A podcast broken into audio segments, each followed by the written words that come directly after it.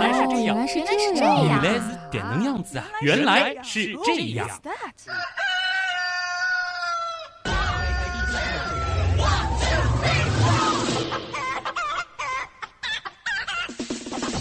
欢迎各位来到《原来是这样》。各位好，我是旭东。大家好，我是姜文。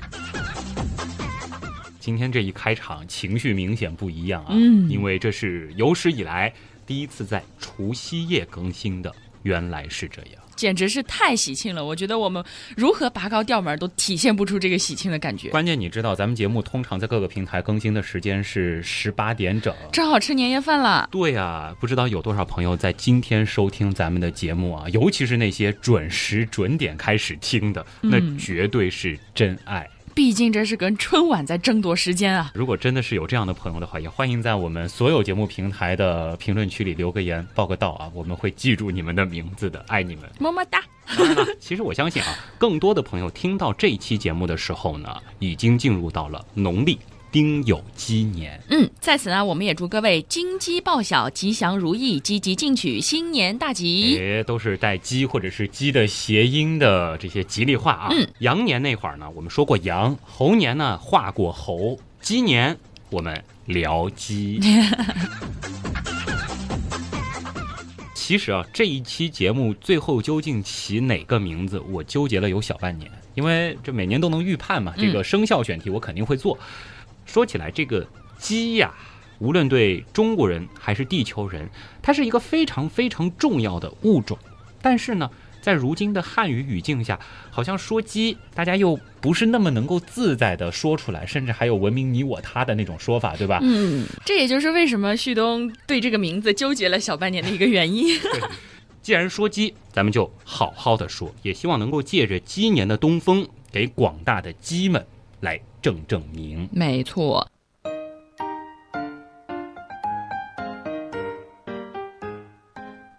其实，在原来是这样当中，鸡也算是登场过一次的吧？没错，而且那一次鸡的存在感非常的强。那期节目的名字就是“先有鸡还是先有蛋”。哦，千古谜题。对，老听众应该都记得啊，我们曾经在二零一四年的时候，啊用一个比较讨巧的方式解决了这个千古谜题。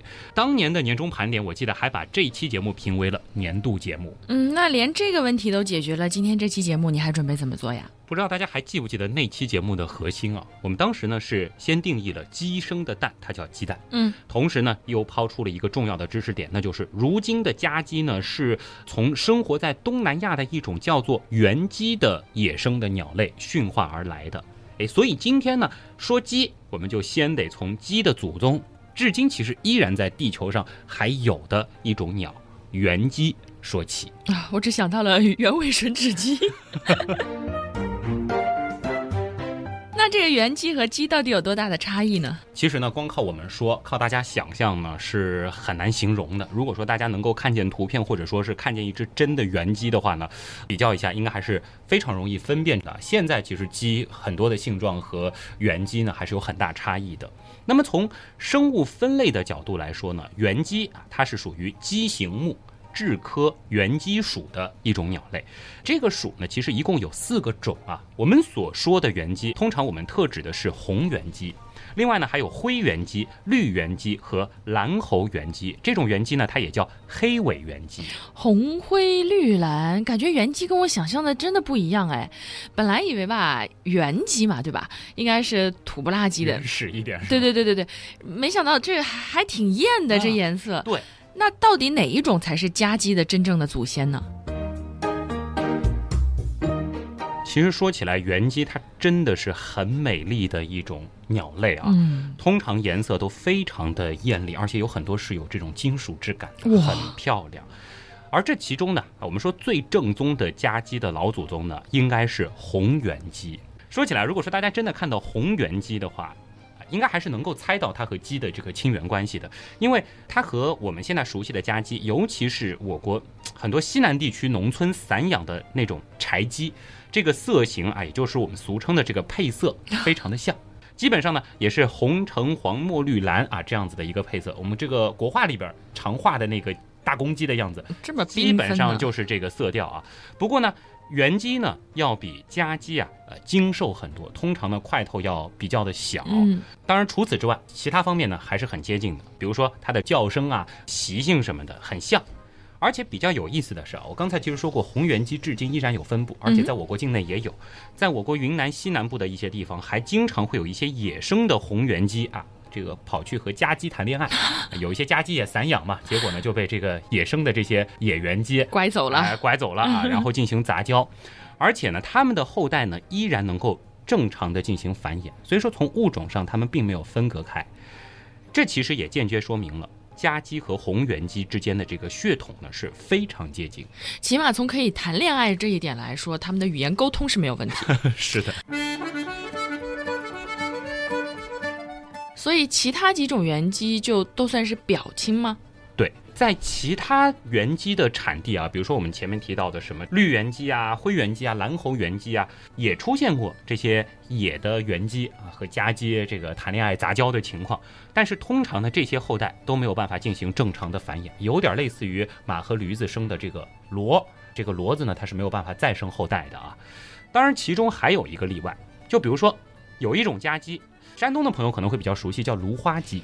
嗯，不知道是什么鸡啊？它的这个外观其实很有特点，它全身呢是遍布着黑灰的斑点，基本上是黑白灰三色啊。这种色型呢，哎，看上去它非常接近我们前面提到的一种原鸡，叫灰原鸡，就看上去很像。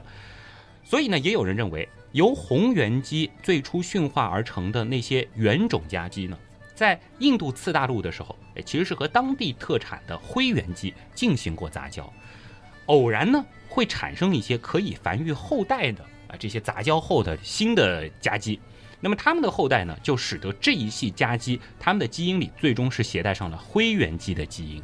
至于证明啊，除了我们前面提到的这个芦花鸡，它表现出了灰原鸡的色型之外呢，还有就是很多家鸡，大家看它的脚的时候，好像是呈现出黄颜色，嗯，对不对？包括它的喙，包括鸡皮，对，通常是出现了黄色这样的。吃过的朋友都知道啊，要知道红原鸡啊。其实是黑灰色的啊，这个是不一样的。那么这个呢，也说是可能有灰原鸡的基因混入到了红原鸡的后代当中。哦，那这样看来，要界定世界上第一只家鸡的诞生，其实也没有那么容易了。对，因为经过人类数千年的繁育，你说到底是第几代的鸡，它才是真正意义上的家鸡呢？嗯哼，的确很难说啊。毕竟当时先有鸡还是先有蛋那期节目，我们真正要告诉大家的道理呢，是在于逻辑，而非是生物学。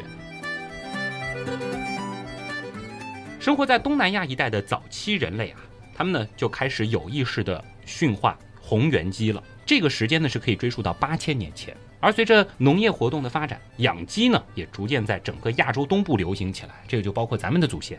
随着人类的迁徙和交流，这些驯化的鸡呢也被带着患者，最终呢是遍布世界。并且最终成为世界上数量最多的鸟类。谁让他们要跟着世界上最多的灵长类动物混呢？是，这算是一个科普知识啊。如果说有人问你世界上最多的鸟是什么，你直接回答鸡，这个是没有错的啊。其实呢，最初从东南亚开始，鸡呢也是分别有向北、向南多条的路径，逐渐逐渐在全世界交流开来。而和它的逐渐遍布世界相伴的，也是各地人类啊，出于不同的目的对鸡的一段选育史。有的人呢希望它变得更鲜，有的人呢希望它下蛋更多，有些人呢倾向于让它打架斗鸡哦，还有一些人呢可能就为了鸡好看。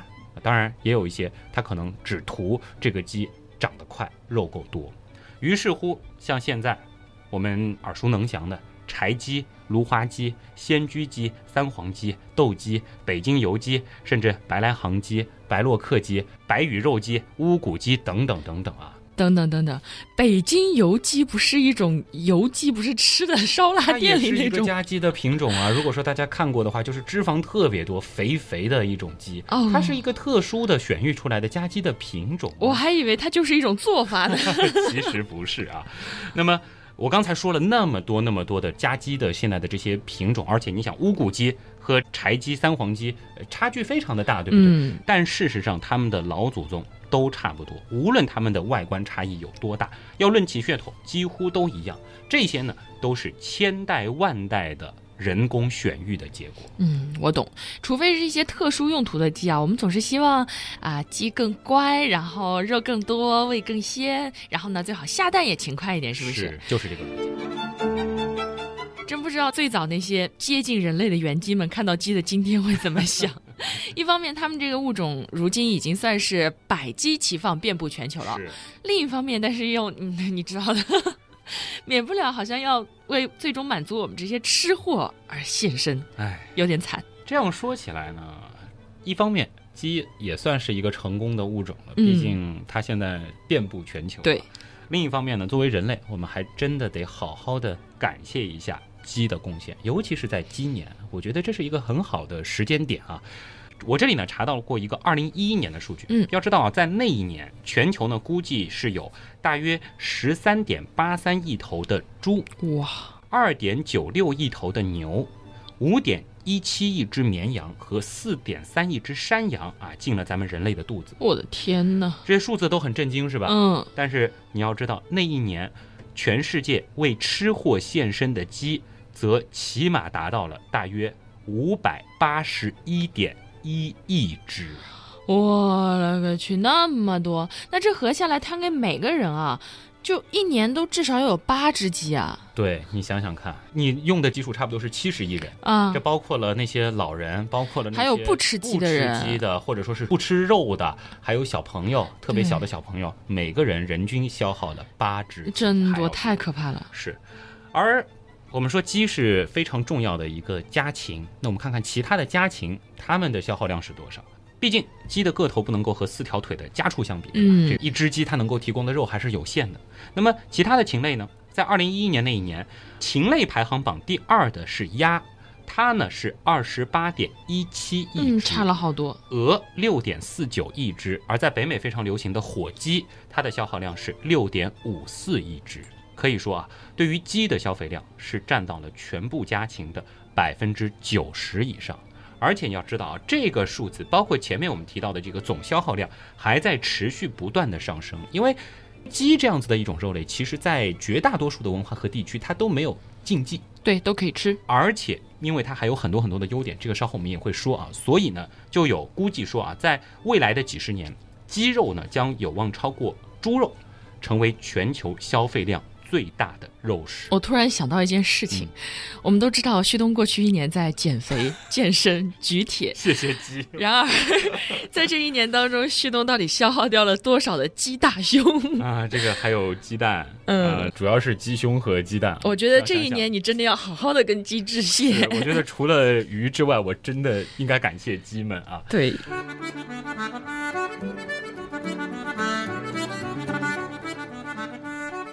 也很难想象啊，没有鸡的世界，像旭东怎么办，对不对？然后估计有很多人会吃不上肉，对，而且最关键，炸鸡真是太好吃了。这倒让我想起来一件事儿。嗯姜文，你也是八零后的，啊，对，最后的八零后。嗯，我们应该还有这样一个印象吧，就是你记不记得小时候好像家里吃鸡是件挺大的事儿，是的，那个时候好像只有过年过节、过生日啊，或者是生病考试之类的才有鸡汤喝。但是现在不一样了，现在也不用等到什么考试过节了，嗯每天睡觉之前刷刷朋友圈，对吧？鸡汤一碗接一碗，这个鲜的不得了。毒鸡汤是吧？我想说的是什么呢？就是说，你有没有觉得曾经好像在中国人的餐桌上挺高大上的鸡，和现在它变成是价廉物美的代表了，对不对？好像是这样的，但是旭东小朋友，这里我就来告诉你一个答案吧。嗯听朋友圈说啊，这个是因为现在的鸡都打激素，哦所以长得特别快，贼壮。然后你知道现在女生丰胸都不吃木瓜了，木瓜没用，啊，就吃炸鸡排。让你少喝点朋友圈的毒鸡汤。要是这个吃炸鸡排能够丰胸啊，真的丰成功了啊，估计腰腿臀什么的丰的会更加厉害一点啊。热量毕竟是摆在那儿的嘛。其实呢，刚刚说到就是说鸡现在变得廉价了，那嗯也不能老怪朋友圈上转发这些养生毒鸡汤的朋友，他们呢觉得鸡是打激素的，这个出发点呢，我相信大部分都是好的，毕竟。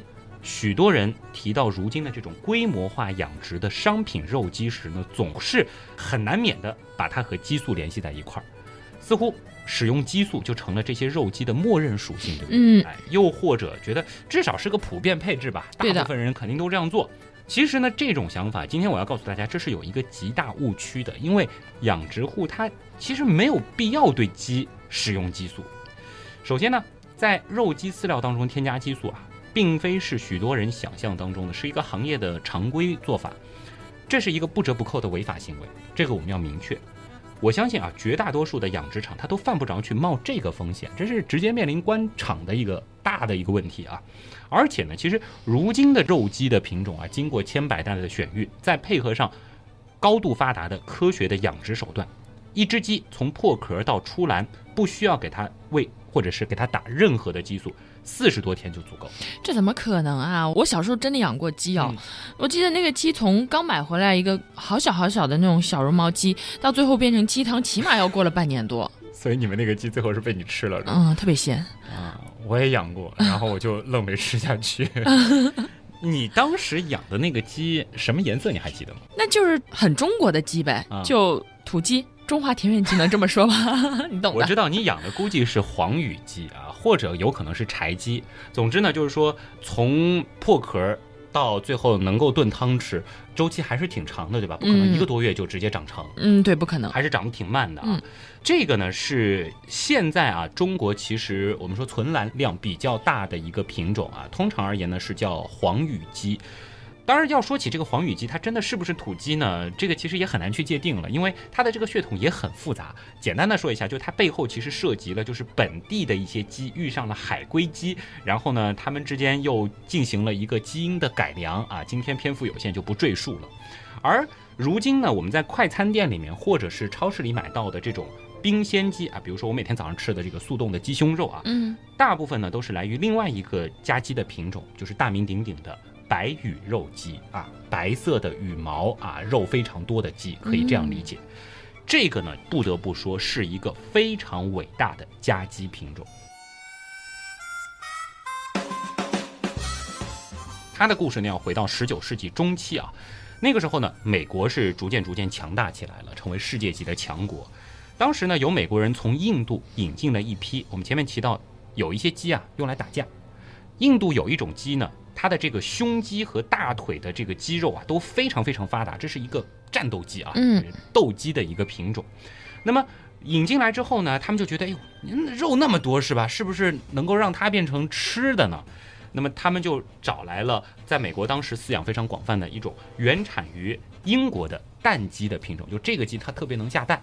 这个鸡呢，就是大名鼎鼎的白洛克鸡啊，很多这个上海人也都知道，就是觉得看到白鸡就会说格子巴拉克，嗯啊，这个白洛克鸡，这两种鸡杂交之后呢，就繁育出了第一批白羽肉鸡。那这种鸡是不是肉又多，然后又能下蛋啊？基本上就是这样，结合了两者的优点啊。当然，它更出挑的是在于它的肉上面，嗯，肉非常的多，还老实，对吧？这种鸡。非常的了得，它不单单是肉多，不单单是老实，在自然条件下，我们不进行任何的干预，它的生长速度都至少是其他家鸡品系的两倍以上。你就想想看，就我们现在可能一个人是一到十八岁成年，另一个人他六岁七岁就直接长成了，我去，这还得了啊！另外就是说，正常，比如说一个成年男子长到十八岁，就像我现在这样一个正常身材。哎呦，长到十八岁像你，那那也是比较那个了。另一个人他可能长到六七岁就施瓦辛格这个身材。哇，那这个厉害，这个厉害。那估计这种鸡肯定就红遍全球了，是不是？是啊，优点太明显了嘛。那么到了二战之后呢，随着人口的快速增长啊。那个时候呢，大规模集约化的农业生产就开始流行了。毕竟就是我们有限的耕地、有限的土地，要养活更多的人了嘛。那我们就得想着怎么样让这个土地的生产效率更高了。工业化的养鸡业也就开始发展了。自然而然，大家就会选我到底养什么鸡呢？那一定会选性价比最高的，是不是？就是肯定的，长得又快又壮的白羽肉鸡。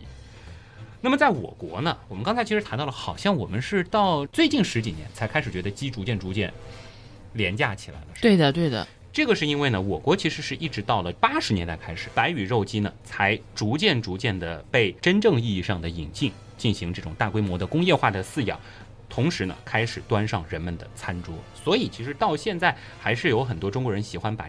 白的鸡和黄的鸡界定成洋鸡和土鸡。嗯，就是黄羽鸡是土鸡，白羽鸡是洋鸡，是吗？其实要这样去说，我们要细抠它的这个血统呢，还不能简单的这样分啊。很多白羽鸡进来之后，我们还会对它进行进一步的这个改良。随着最近几十年中国与世界的逐渐融合，引进进来的白羽肉鸡呢，也逐渐逐渐是超越了我们原来养的比较多的黄羽鸡。成为了存栏量最高的鸡种。当然，这两个鸡其实现在呢还是有点不相上下的，就是白羽鸡可能比这个黄羽鸡的存栏量多了那么几亿只，但是呢都是在几十亿啊，比如说五十亿左右这样子一个量级。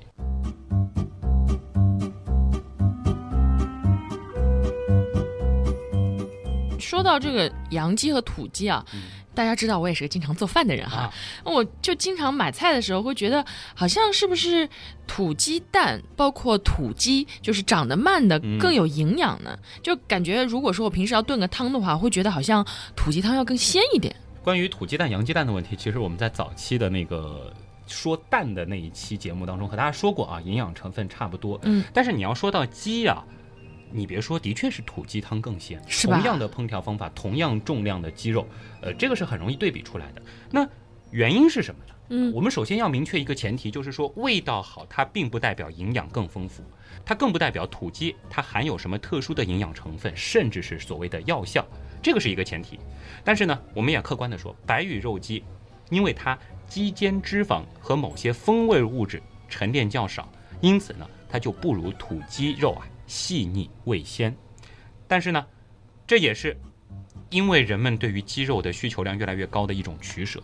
我们还是回到营养的角度来看啊，就是说，营养的话几乎是没有任何差异的，这个是我们重要的事情，多说几遍啊。嗯，这个呢，其实也回到我们最开始的时候和大家分享过的一个点，就是从东西方对于鸡的选育史来看呢，中国人其实一直更在乎的是鸡的鲜。对，是的，是的。所以我们在挑鸡，让哪些鸡可以进行产崽？嗯，就我们在挑的这个过程中呢，我们一直是侧重鸡的这个特性，而且我们一直相信鸡对身体有更多的好处嘛，比较好像很补啊，诸如此类的。那么西方人呢，他们优先考虑的特点呢是肉多，他们不管鲜的这个程度，他只要你有足够大的这个肉给我大快朵颐，这个是他们优先考虑的。所以呢。中国本土的一些家鸡品种啊，经过千年的选育，所以味道呢自然是更鲜一点。哎呀，讲是这么讲啊，不过你知道过年的时候啊，要是谁家大人，比如说炖了一锅老母鸡汤，我给你提个醒啊，千万不要在饭桌上说，哎呀，炖这个干什么呀？除了鲜一点又多一点，又不会更营养，肉还那么老，你会被拍死的。我估计直接拍说，再说出去站墙角去，别吃了。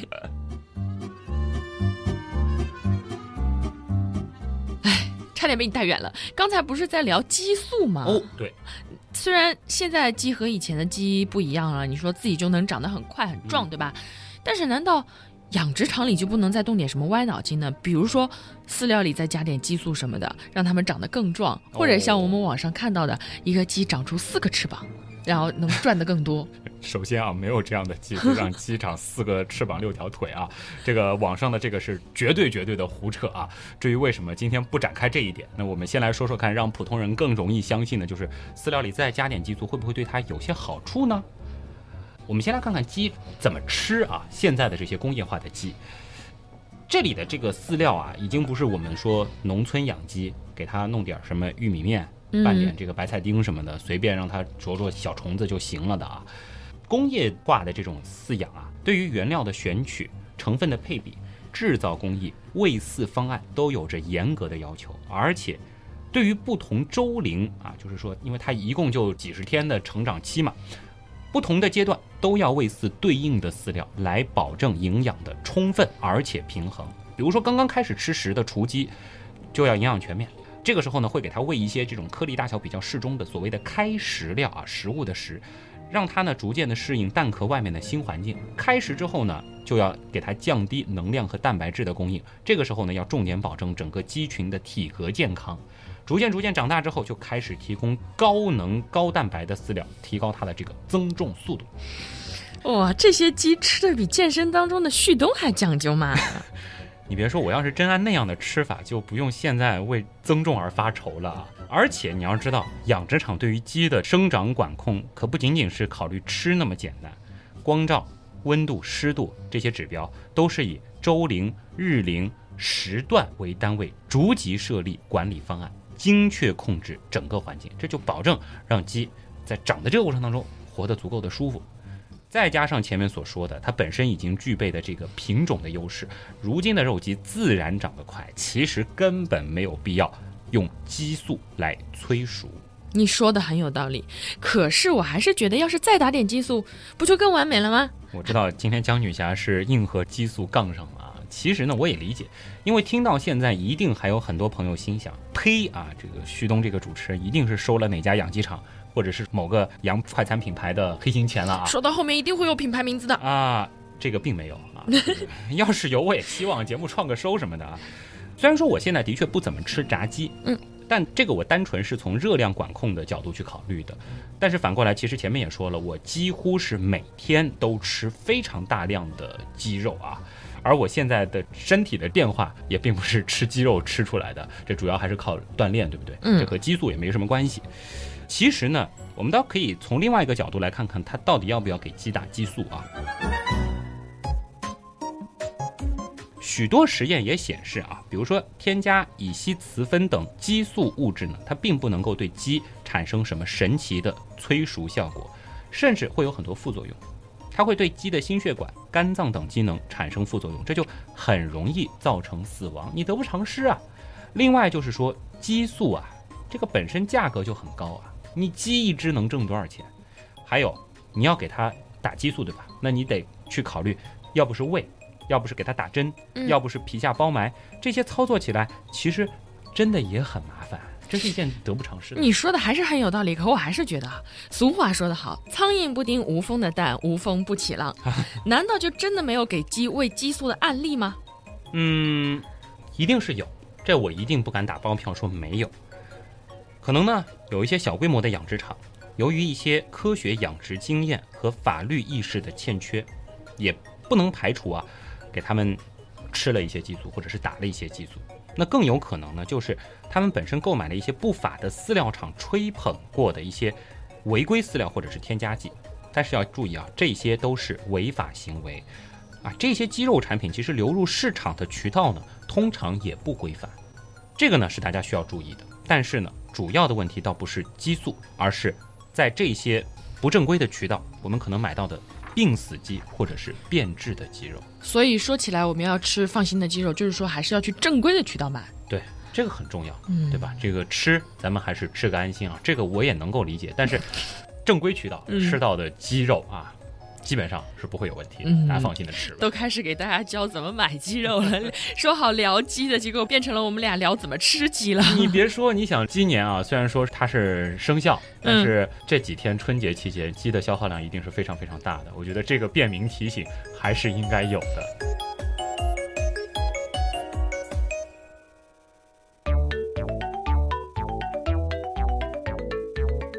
哎，说起来，你刚刚说这个生肖啊，每一个生肖系列不是应该要有一个保留节目吗？那今天好像还没说，哎，就是盘一盘鸡家族的各种亲戚，对不对？啊，这个是。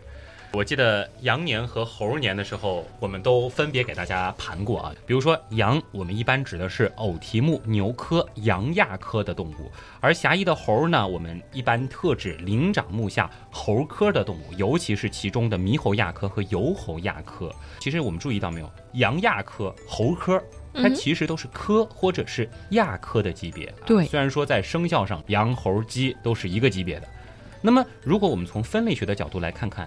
广义上的鸡，那可不得了，鸟纲鸡形目啊，界门纲目科属种，整整一个目啊，都是以鸡冠名的。而其他的一些家禽，我们非常熟悉的，比如说鸭子、鹅。它都没这个待遇，它们都是属于雁形目，大雁的雁。不愧是遍布全球的物种啊！也就是说，或许还有很多很多我们也很熟悉的鸟类，可能也能从广义上看作是鸡了。是很有意思啊！当然，鸡虽然说它是独占一个鸡形目，但是我们现在熟悉的这个家鸡，它本身呢，到自己没有一个鸡科啊，嗯，它是属于雉科的。就先和大家来盘一盘鸡形目这个大家族啊。说到鸡形目的鸟类，其实除了我们再熟悉不过的家鸡之外啊，还有一些大家可能会想不到。嗯，我估计说火鸡，姜文能想，那就肯定是鸡呀。那我要说鹌鹑，长得也挺像，小一点儿。但是鹌鹑好像有一些是挺能飞的。呃，对，那鸡太重了嘛，飞不起来。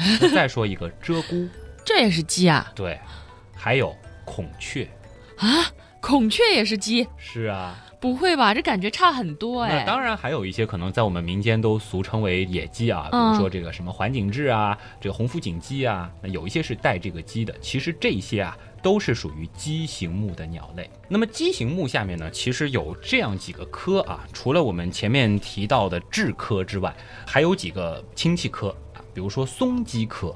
一些生活在东北的朋友可能会知道。啊，这样子的一种鸡，但是呢，其实它从分类上和家鸡还是离得比较远的。它呢是多生活在北方的这个亚寒带针叶林当中，这个呢是整个鸡形目当中分布最北的一个类群。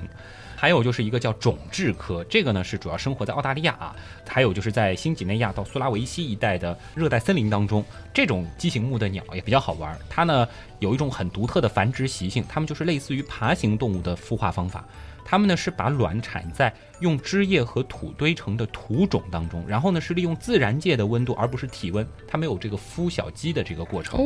啊，这个雏鸟孵化出来之后啊，自行破土而出，然后就开始独立活动，更像是在种花。是啊，这个很特别啊。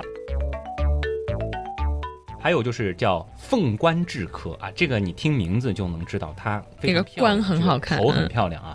那么凤冠雉科呢，它是特产于拉丁美洲的，是比较大块头的，是生活在密林当中，而且呢，它是整个鸡形目当中树栖性最强的类群，它们主要会在这个树上生活啊，通常不在地上走。还有一种呢叫珠鸡啊，珍珠的珠，珠鸡科，这个呢都不是真正的鸡啊，它呢是生活在。非洲大陆啊，马达加斯加岛一带，通常而言呢，其实鸡有一个特点，就整个鸡形目的鸟都有个特点，就是雄鸟和雌鸟差距其实挺大的。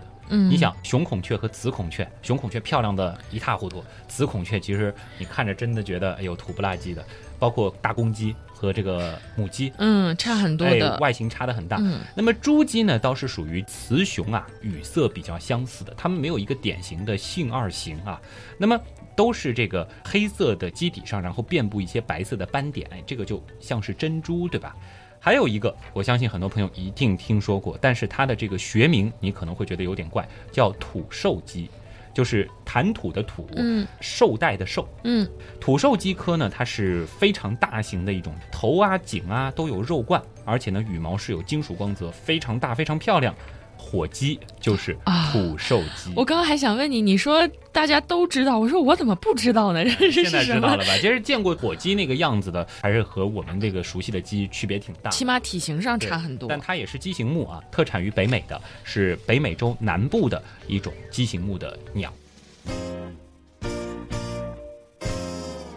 接下来就要回到我们最重要的雉科了啊。嗯，整个鸡形目前面盘了一盘，其实。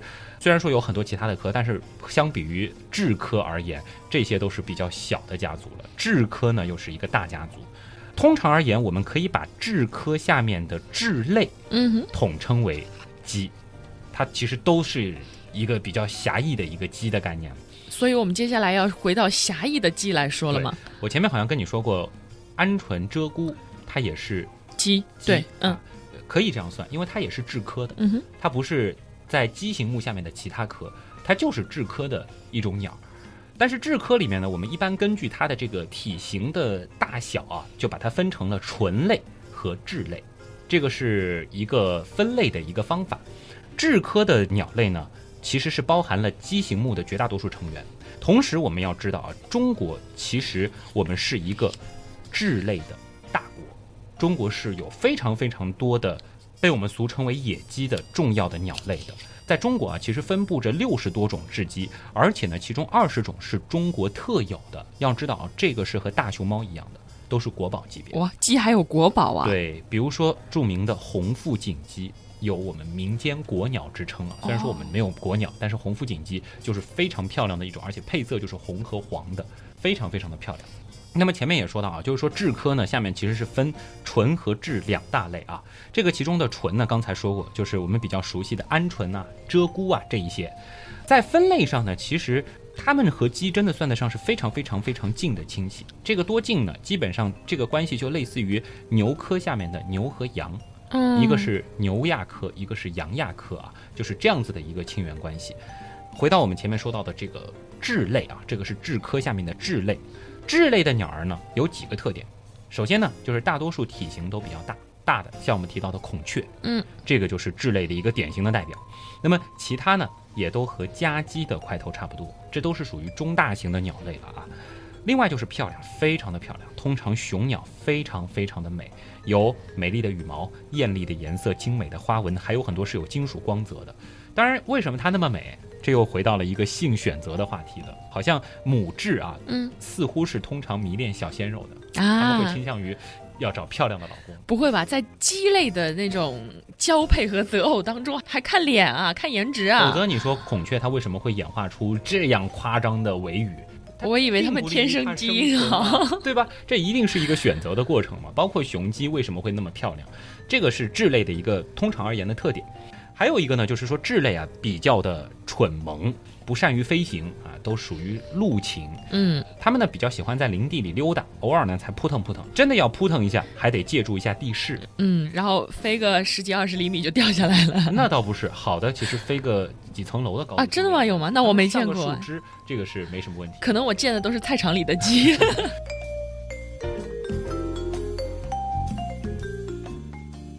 雉类啊，一般都是留鸟，它们并不会长途迁徙。但是雉科下面的另外一大类就是纯类呢，倒有很多是挺善于飞的。我们很多人其实见过鹌鹑飞，它是能飞一段距离的。那当然，如果是野外的鹌鹑，有一些甚至是候鸟，它们呢甚至是能够完成一个中距离的迁徙的。当然，不像有一些候鸟可能一飞好几天，它们可能是飞一飞，然然后歇一歇嗯再飞一飞。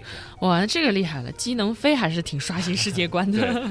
所以呢，其实我们就从一个比较大的范围啊，来了解一下鸡的一些亲戚们。那么现在呢，也可以简单的总结一下，就是说，广义上的鸡呢，整个鸡形目我们都能叫它鸡，但是狭义上呢，我们通常认为是属于雉科下面的雉类，它才叫鸡。所以比较好玩的就是火鸡。它不是鸡，但是很多的雉还有孔雀，我们倒反而能够把它称得上是鸡。真没想到鸡的家族居然这么庞大。你刚刚说了那么多鸡的亲戚大家族啊，很刷新我的知识界限了。但是我还是觉得更想了解一些我们小范围里面狭义的认识的鸡，就是我们可以吃啊，或者平时可以接触到的那种。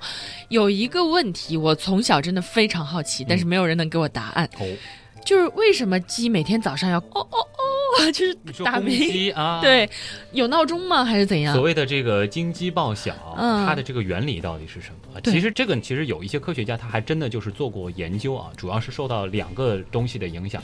第一呢是他体内的这个褪黑素，这个其实我们以前在聊睡觉的时候也对啊有人也吃这个受到这个自然光线的影响。另外呢就是说它的雄性激素也会起到一个比较决定性的作用。有一些阉了的公鸡，嗯，以及母鸡大部分其实都不会打鸣。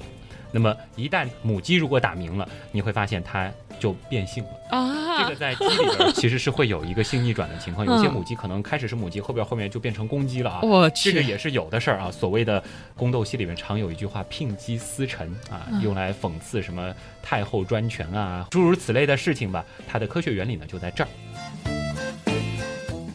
说到公鸡打鸣呢，其实还有一个研究也比较好玩，是我国的科学家做的。他们呢就发现，其实鸡打鸣啊还有社会地位的一个划分，啊就是说在鸡群当中地位比较高的鸡，它是先打鸣。啊，不是所有的鸡都可以想打就打哎它会分批次的。这个呢，也是一个比较好玩的啊，这是题外话。我们回到一个很关键的，就是大家都想知道的，鸡它为什么要打鸣？嗯这个对于它在野外的生存有什么样的好处呢？这个呢，其实是得从它的祖先红原鸡那里去看了，就是说有一些习性是从那儿继承下来的。每天清晨的时候呢，其实红原鸡啊，它的雄鸡呢就会有这种习惯，它会用啼叫的方式开启一天的生活。那么它为什么要啼呢？这个啼鸣的作用呢，主要是要向其他的同性竞争者来示威，嗯宣告，哎，这是我的地盘儿。啊，另外呢，喊老婆啊、你说都在地面上溜达，这个不知道母鸡在哪里啊？我得吸引一些雌鸟啊。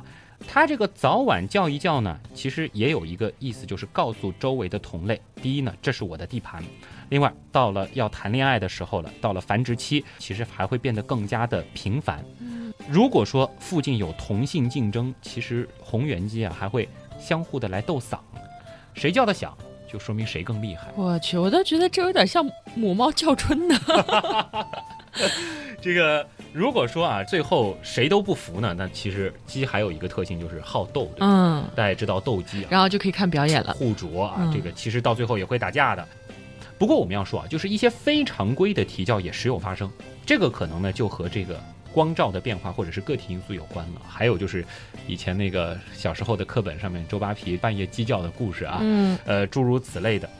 古代的时候呢，其实我们中国人还觉得啊，就是说这种不按时辰叫的雄鸡呢，这个是荒鸡，哎呦，觉得这个不吉利。啊通常呢，很快就会把它炖了吃了啊。嗯，这个其实腌了就没事儿了。其实怎么说呢，就是人家也够委屈的嘛，可能就是光线啊，或者是受到一些其他的这个刺激，或者就体内褪黑素少了等等啊。嗯另外呢，有的时候啊，斗嗓的这种天性，就是有一些公鸡啊，它保留了一些祖先的特性，它彼此在比歌喉呢，嗯所以也会在一些不正常的时间，它们来提名，这个就很多机会对叫啊。所以呢，在农村生活过的朋友可能会有这样的一种经验，就是说，哎，某只公鸡不知道什么原因，忽然哦哦哦了一下，结果呢，周围其他的公鸡就开始起哄了，一声跟一声唱起来。嗯如果有人学公鸡叫学的特别像，真有可能引起一片的公鸡在那儿互相的叫。唱起来了。其实这里可以补充一下啊，就是说还有个狗狗呆，对不对？嗯，对，有公。鸡是哦哦哦，母鸡是咕咕呆。呃，对对对对对。有的说法说是好像这个呃母鸡下蛋之后，咕咕呆在那儿邀功啊，把我的蛋拿走吧，就这种感觉。是真的吗？当然不是了，你觉得这对它有什么好处吗？还有人说法就是说下完蛋了啊，好累啊。其实呢，倒没那么复杂啊。这个呢，并非是母鸡的专利，公鸡它也会咕咕呆。通常呢，鸡在受到惊吓和极度紧张的时候呢，都会发出这种鸣叫，它是不分性别的。还有一个说法呢，我觉得也比较有意思啊，就是说母鸡下蛋之后，它为什么要咕咕呆呢？有研究也说了，只要母鸡在下蛋和鸣叫咕咕呆的这个时段，通常呢是它一天当中最少交配的时候。嗯也就是说什么呢？他啊可能并不是说在炫耀自己下了蛋，而是发出了这个拒绝性骚扰的信号。我我那么累，省点力气啊！近一段时间我不想生，别找我烦着呢。啊，天哪，鸡的智商比我想象的高好多啊！这个不是智商了，就是一个演化的结果。但是呢，还是比较好玩的。还有一个问题，旭东老师，嗯很多人呢，就是包括我啊，说鸡呀、鸭，其实觉得挺像的，嗯味道上稍微有一点差别，但是基本上很像。那我又想到鸭其实很会游泳嘛，春江水暖鸭先知哈，鸡会吗？小时候好像都会说鸭子游泳，鸡呢是啄虫，对吧？嗯这个区别很大。鸡其实会游泳。哎，是吧？我就知道他们长那么像。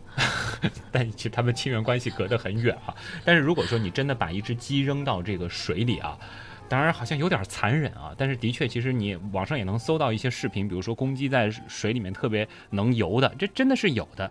因为呢，其实啊，羽毛完整的成年鸡，它如果落水呢，它是能够靠着浮力漂浮在水面上的，而且呢，它很自然的就会有个本能，它会借助双脚滑动游向岸边。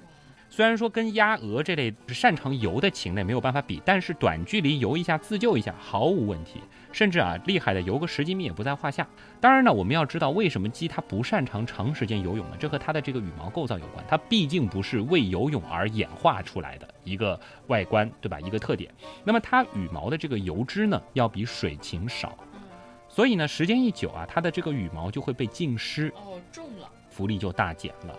所以呢，一般鸡避免下水啊，所以鸡这个通常是滚沙子嘛，用来洗澡，它不会在水里面来洗啊。当然，其实这个有一些新闻上也爆出来，就是那种公鸡它没事儿就特别爱游泳，但你也不可能见它一游游几个小时的。那所以就是，如果我们把一只鸡啊扔到水里，然后它要自救，不不不，游两下游到岸边，然后还是没问题的，是吗？哇，好可爱，别小看鸡啊，好想买一只鸡试一下。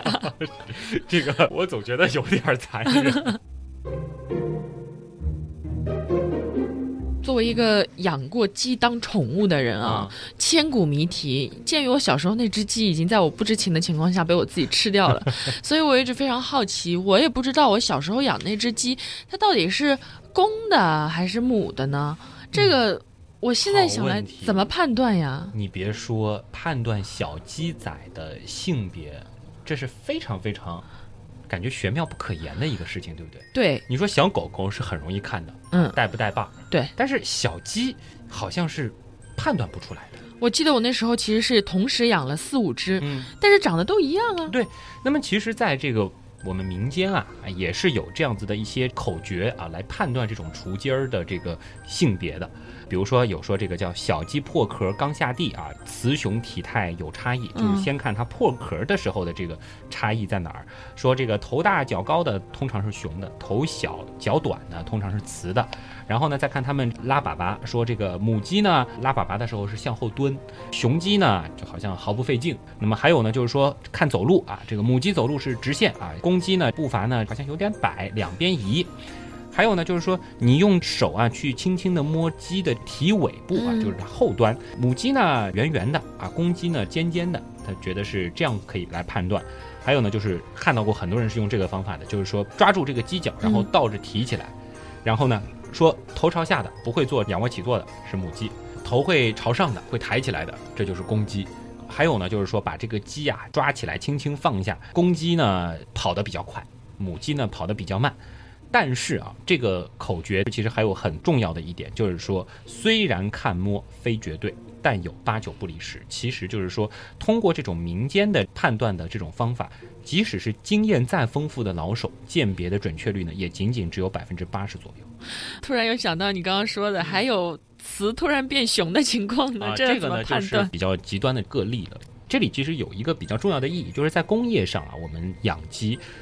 我们说鉴别它的这个雌和雄是有实际意义的，就比如说我们要养蛋鸡啊，对，这个肯定是我一定是要选雌的，嗯，对不对？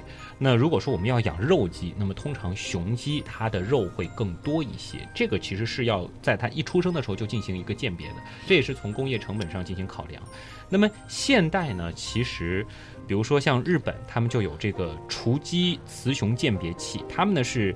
直接用这个类似于光学显微镜的这种灯筒、灯泡透镜来看它的一些比较精细的结构，光凭肉眼是看不出来的。那么还有一种方法呢，这个在教学过程当中可能会涉及到，但是这个仅限于刚刚生出来的小鸡，就是说直接翻它的肛门这个位置，你能够通过褶皱的形态来进行判别。这个其实我们会涉及到一个比较冷的，但是很多人都知道的知识点，就是为什么公鸡没有小鸡鸡？哼，这你都知道？这个呢？我考虑一下啊，到底要不要和大家来说啊？都看不见，那么怎么办？其实，在小鸡的时候呢，就具体去看它的这个部位的组织形态，还有一些这种褶皱的区别。但是呢，这些动作不能太重，否则有可能把这个小鸡给给弄残了啊。那么还有呢，就是现在可能也比较多的，就是说他们直接通过一些选育的方法，就是让不同的性染色体啊，就是带上一些能够改变羽毛颜色的性状。这样子一来就方便一点了。比如说生出来颜色偏黄的，就是小公鸡啊；颜色偏白的，就是小母鸡。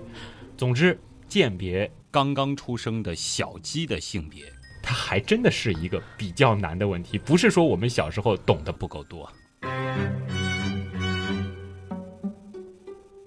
你知道那个小品吗？啊，下蛋公鸡，公鸡中的战斗机。呃，这个我可以简单的再展开一下，就是我们曾经有一期极客秀当中，其实也提过黄鳝的那个性逆转现象。其实鸡这种动物，我们曾经也讲过，它的这个染色体和人呢还是有比较大的区别的。就是决定性别的，我们人是 X 和 Y，那么鸡呢其实是 Z 和 W。哦，这个呢其实就使得啊，像。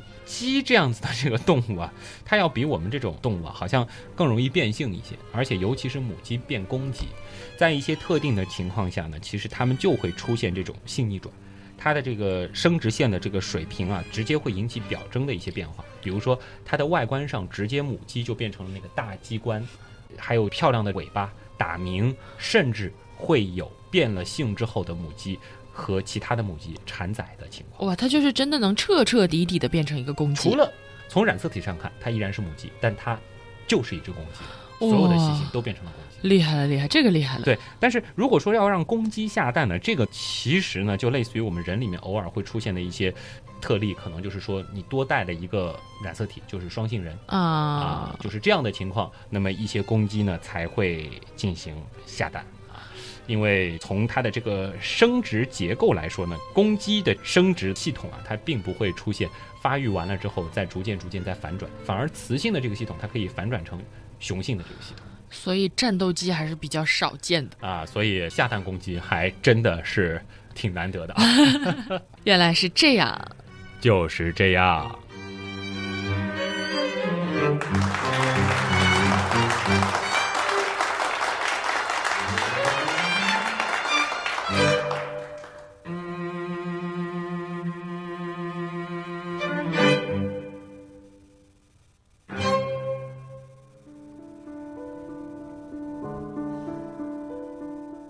聊了这么久，对不对？那你干脆就说了呗，鸡为什么没有小鸡鸡啊？你是说正片结束了，还是和大家来说一说啊？这个我怕有一些家长啊，尤其是带着小朋友听的，会觉得这个问题不太好意思让小朋友听到。我们聊的是一个正经的生理学的问题。其实这个非常的正常啊，我觉得，尤其是你再说这个是小鸡的这个小鸡鸡，这个也是很正常的事情。孩子如果问起来，我觉得也是可以告诉他答案的。嗯，那么这里呢，其实我可以和大家来说一说，就是说。其实整个鸟类当中啊，百分之九十七的鸟，它们的雄鸟都是没有小鸡鸡的。那么鸡呢，其实它也没有。这个事情为什么呢？哎，其实你别说，不是我们从小就好奇的，很多科学家也很好奇。但我们刚刚也说了，不是所有的鸟都没有小鸡鸡，有一些鸟它就有，而且其实很大。嗯，比如呢？比如说鸭子。鸭子我倒没观察过，嗯，鸭子它是有的，而且非常的大，是螺旋状的。它的这个长度呢，甚至是可以达到鸭子身长的一半左右啊！我的天，了解一些自然科学的朋友好像都会知道这个梗啊，这个比例是非常吓人。不是，但是我在超市买 冰鲜鸭的时候没有见到。你估计把它当肠子了吧？或者可能它就处理掉了。嗯，下次如果说有机会的话，可以观察一下啊。它平时是放在身体里的，用的时候才会出来。其实除了像鸭子这样的鸟类啊，比较少的一部分之外，大部分的这个鸟类呢，它的公鸟啊，直接就没有小鸡鸡，或者我们科学一点叫阴茎啊，这样子的一种结构。它们呢只有泄殖腔。那是什么？你其实顾名思义，你可以感觉到排泄的泄，殖是生殖的殖，腔是腔体的腔。哦，所以呢，就是说它们的这种欢爱的方式啊，是对准这个泄殖腔之后，再把精子排到。母鸟的这个体内，在生物学上啊，其实科学家是把这个行为呢叫做泄殖腔之吻。嚯，好浪漫啊！是很浪漫的一个，对吧？但是其实还是很奇怪，为什么就是有的鸟，少部分的像鸭子这样，它就有；有的鸟它就没有啊？比如说鸡，它就为什么没有小鸡鸡？对啊，为什么呢？嗯，鸟的这个小鸡鸡为什么最后？消失了呢？其实困扰了很多科学家。美国佛罗里达大学的马丁·科恩，他们其实是利用演化发育生物学的方法呢，他们就比较了两种没有小鸡鸡的鸡和鹌鹑，以及三种就是有小鸡鸡的鸭、鹅还有儿苗，它们的这个胚胎发育。结果发现啊，其实在发育最初的时候，这些鸟呢都会长出生殖结节，这个呢是尿生殖膜头侧形成的一种隆起。那么再继续发育下去呢？像鸭、鹅、儿苗这样的鸟类，它们就会继续发育，这一部分最终就形成了它们的阴茎。而鸡和鹌鹑呢，它们的这个生殖结节不仅是停止生长了，最后还萎缩掉了。原因呢，就是细胞凋亡了。这个很神奇啊，就长到一半再没了。他们进一步研究就发现啊，这个生殖结节的生长早期呢，其实这些鸟的基因表达都是差不多的。可是呢，鸡和鹌鹑呢，它后来呢就会。表达一个被称为 BMP 四的基因是什么？这个我们就不用具体了解它背后那么细的知识了。反正这个基因表达出来以后，这个生殖结节就消失了。于是呢，他们就进一步利用 BMP 四的一个拮抗蛋白 Noggin 来进行实验。那么他们把泡过 Noggin 的这个微小珠子呢，放到了公鸡胚胎的生殖结节上。有意思的就是啊，这些细胞它不仅是停止了凋亡，还继续生长。哎，他们就是弄了一些，就是说能够阻止 BMP 四起作用的一些蛋白来进行实验，发现这个公鸡的胚胎就长了。啊，很好玩啊。嗯，那么科学家搞不清楚的问题就在于这儿，为什么这个 BMP 四会让鸡的小鸡鸡最终消失，让大部分的鸟类都消失？嗯，现在呢就猜测说啊，可能是因为 BMP 四它呢在鸟类整个的发育过程当中，其实呢它还参与到了一些其他重要特征的这个形成上，比如说羽毛和喙的发育，而它带来了一个副作用，就是阴茎的消失。啊、二者只能选其一。对，那么还有一种说法，我觉得也挺好玩的，就是可能呢是因为少了这个小鸡鸡啊，不容易传播一些传染性的疾病。还有呢，就是没有了这个负担，总得想一想对鸟有什么好处嘛。因为毕竟大部分鸟类呢，它其实是要飞的，对吧？嗯，说可以减轻一些额外的体重，有利于飞翔。当然，这个呢都是一些假说了。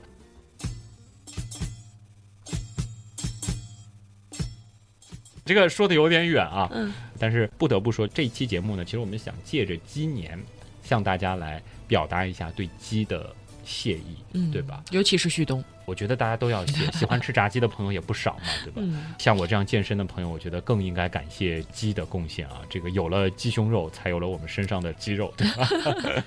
和大家说个好玩的啊，嗯毕竟这个和天文有点关系啊。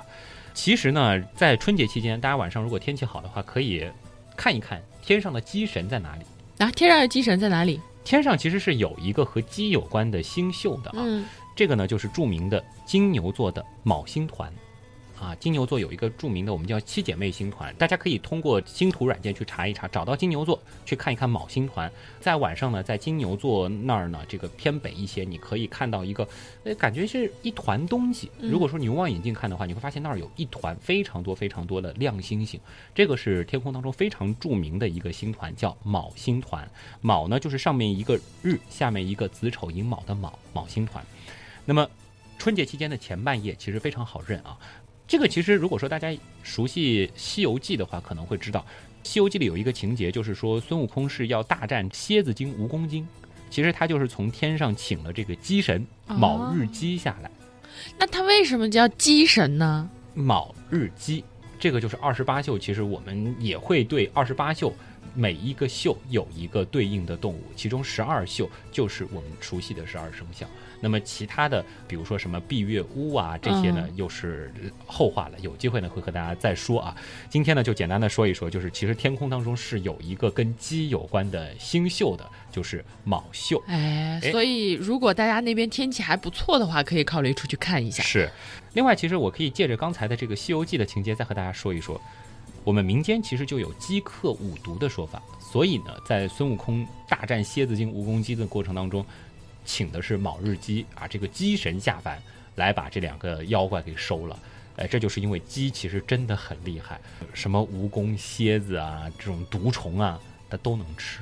这么厉害啊！嗯，这就是你想，它是入侵吗？它吃了毒虫，它不会中毒？不会，人家就是那么强。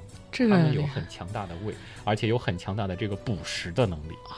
关于鸡的冷知识，其实真的非常非常多啊！有机会吧，或者下一个鸡年再和大家分享。嗯，下一个鸡年。十二年之后了啊！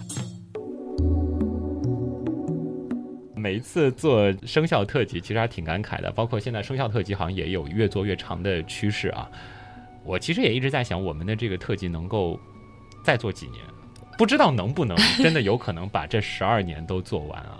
我不敢发这样子的愿，因为我知道有的节目其实它是会发愿说要做十年、二十年，但是只要我们在做，每一个春节都希望用这样的方式，用知识的方式和大家来说一说这背后好玩的事情啊。嗯，反正我们就做好一期是一期。对，，今天除夕之夜啊，也不和大家说这些伤感的话了，嗯和大家说点正经事儿啊。现在好像春晚也流行买彩蛋送惊喜，是吧？哎，对，我们春节期间更新的节目，那一定也有让大家呃活动活动的、动动脑子、找找礼物、找找彩蛋的环节啊。今天呢，就和大家简单的说一下，我们这一次的这个春节的福利是用一个什么样的方法？我们叫机密寻宝啊，这个鸡就是一只鸡的鸡。这次呢，其实我们要开启这个寻宝的活动啊，是要猜出一串解锁码。这个解锁码呢，我现在告诉大家，其实是一共有七位。第一位呢，是从今天节目稍后的彩蛋里去找；第二和第三位呢，大家可以去我们的微信订阅号里在这期节目更新完之后的那期推送里面找。第四、第五位呢，到旭东的微博里去找，你一定能够找到那个鸡有关的数字在哪里。最后两位，也就是第六和第七位，到我们的百度贴吧“旭东刀科学”里去找。然后找到之后怎么办呢？找到之后，你就会发现会出现一个七位数，回到我们的旭东刀科学微信订阅号，把这个七位数给发进去，对、嗯。你立刻就能够收到开启闯关的提示了。啊，就是说前面只是一个序幕，后面才是正题。而这一次呢，其实我也要告诉大家，就是说我们还额外设置了一个最快找出这一串数字的额外的奖励，因为寻机的这个过程其实也比较好玩嘛，嗯。这个就看谁听节目听得早，谁的手快了。最快有奖励吗？最快，那我也会通过我的后台来看一下最先解锁这一串数字的朋友到底是谁。我这里呢会单独给你一个额外的寻机大奖。哦，那我就不跟大家抢了啊！虽然我已经知道答案了。是，这个是一部分啊。嗯另外呢，其实就是说，当你破译了这个入门级的机密之后，真正的令人发指的闯关才正式开始。那个你就看那篇机密档案了。这一次的题目呢，如果说前半部分大家觉得还比较适中的话，因为是我出的，嗯后半部分那是来自咱们刀友会的一些大神集合起来想的。反正在我的稍稍的这个改动之下呢，应该能够让大部分朋友完成到第三关左右吧。第四关你最后能不能解锁那一部分，还真的是挺难。上周旭东跟我说的时候，我觉得我去什么东西肯定想不出来现在稍微优化了一下啊、但虽然说旭东老师有担心大家可能解不出来，但是我相信那个以我们刀友会，对对对对对以我，们原样的粉丝的智商，我觉得是不可估量的，一定有大是神。超过预期啊。那么这一次呢，我们一共是会给十个名额。能够获得这个最终的福利啊！我现在也在置备一些年货啊，有吃的啊，这个有有看的，同时呢，这个包括我上一次其实还欠了一部分的这个明信片，嗯这个呢都会在春节之后啊，伴随着这一次的过年的寻宝活动，统一给大家送出来。嗯，所以如果能够猜出这个谜题的话，过完年就等着收快递吧。对，再重复一下啊，嗯这次的解锁码我们没有在节目里说，但是我告诉你了这个思路啊。第一部分在今天节目的彩蛋里，我们要找一找有几只鸡。嗯，第二部分呢，是在微信推送里，我们也看一看有几个鸡。在我的微博里也找一找，在百度贴吧里也找一找，嗯就这么简单。那先告诉大家，然后呢，看你的手速。也是强行安利各种 平台。呃，还是得安利一下各个平台吧。再重复一下啊，我们的微信订阅号是旭东刀科学啊，旭日的旭，上面一个山，下面一个东，旭东刀科学。没有加的朋友，为了这次活动也也去赶紧加起来。另外呢，就是我的个人微博是旭东啊，也是这两个字儿。姜文的微博虽然说、这个、先不要放在这里说，啊，会误会的。好，那先把我的那个贴吧说一说，嗯也是旭东刀科学啊，其实就是两个是旭东刀科学的，一个呢是旭东啊，就是这三个是微信、微博还有贴吧。嗯，呃，如果说喜欢姜文女侠呢，这个想在过年期间给她送个祝福、发个红包什么的呢，姜文的微博其实也如雷贯耳了。啊，乖乖猫仔君，我现在发现群里包括贴吧里都有好多乖乖什么什么君啊 真的吗？乖乖猫仔君是正版的姜文啊。另外呢，就是说也欢迎大家啊，因为解锁过程可能比较的麻烦，或者说比较的开脑洞，你也可以到群里面找大神来帮忙啊。嗯，每年气氛很好，很多大神都是结伴答题啊，这个真的是很厉害啊。那么欢迎大家加入到我们的原样刀友会。嗯，这里公布一件事儿，什么事儿？刀友会比邻在我们录节目这个档口满群了，我的天，又满群啦！所以我们的第五群正式满群。嗯现在大家能加的并不是新群，啊，因为新群我还没有开放。在这一段时间，整个春节期间呢，大家如果说是想要加入原样刀友会呢，我们是把原来关闭的几个老群依次开放的。嗯，那么这一段时间呢，大家分别可以加入我们原样刀友会天狼、原样刀友会北极鸳鸯刀友会大脚，还有鸳鸯刀友会织女啊，嗯这几个群其实也都有一千八九百位小伙伴在里边畅聊科学。那么大家可以选一个你自己比较喜欢的群加入进去就可以了。这些群其实也都能够活捉旭东、活捉姜文、活捉紫菱、嗯活捉水兄。没错。最后就祝大家鸡年大吉喽！啊，最后再重复一下咱们的开头吧。嗯这期节目好像聊的也真的是够长了啊！祝大家金鸡报晓，吉祥如意，积极进取，新春大吉！啊！接下来的时间，呃要看春晚的就去看春晚吧。如果说要去吃年夜饭的，继续吃年夜饭；如果说正在走亲戚，因为可能你是在初一、初二，总之好好过年吧。嗯咱们过了年继续再聊。好嘞，我是旭东，我是姜文，原来是这样，真的就是这样了。咱们下周再见。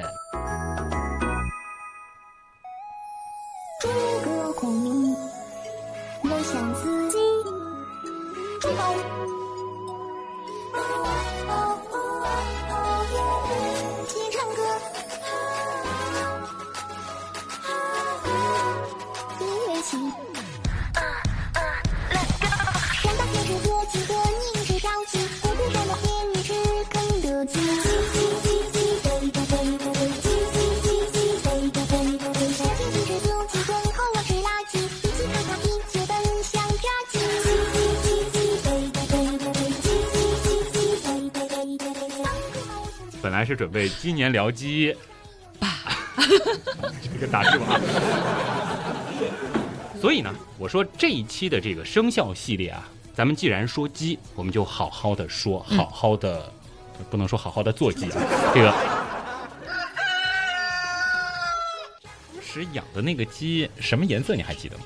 我记得，但是不是你写的这种土鸡的颜色，啊，这就是黄的？是那种鹅黄色、淡黄色、哦，浅黄色你。就你就装着是这个，没关系，算了，就对不起你这些鸡了。有他的身影。风浪就是浪其他的公鸡别来找我，老娘刚生了蛋，你想说什么？是个孩子，好像这个蛋还没孵出来啊。嗯，它平时是放在身体里的，这个用的时候才才会出来。那我我再来说一下。其实啊，有这样子的这个大小小鸡鸡的这个鸭呢，好奇啊、为什么说到鸭就就不对了？我就说，哎，对，